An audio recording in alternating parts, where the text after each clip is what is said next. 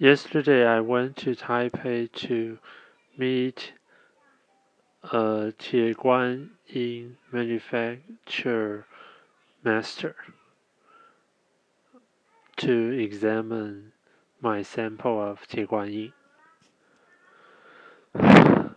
Similarly, the examination can only begin after uh, the first cup of tea. So we started to drink. Um, just uh, by drinking it,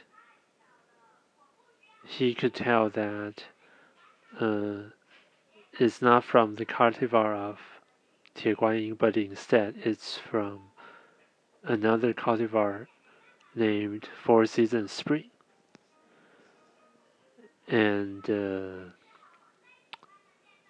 the other thing is that uh, the shape of these tea leaves is quite beautiful.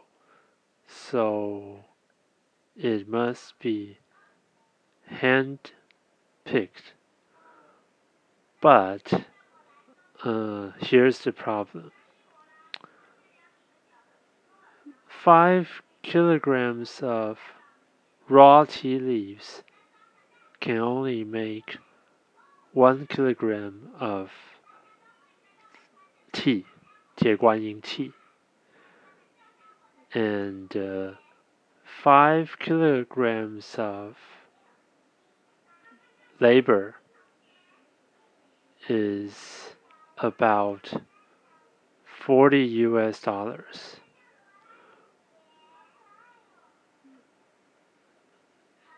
Exclude and uh, the manufacturing fees are not calculated yet.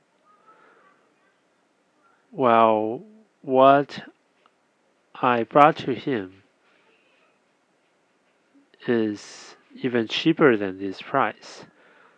So he said that uh, this tea is impossible to be from Taiwan.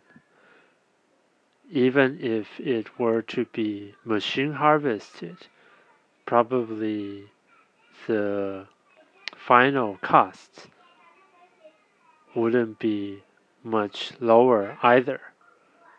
But uh, anyway, I'll still try my best to see if I can find someone elsewhere in Taiwan and who make Tieguanyin with pretty low costs.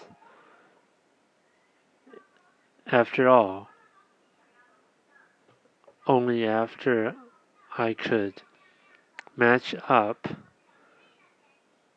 a product where I have the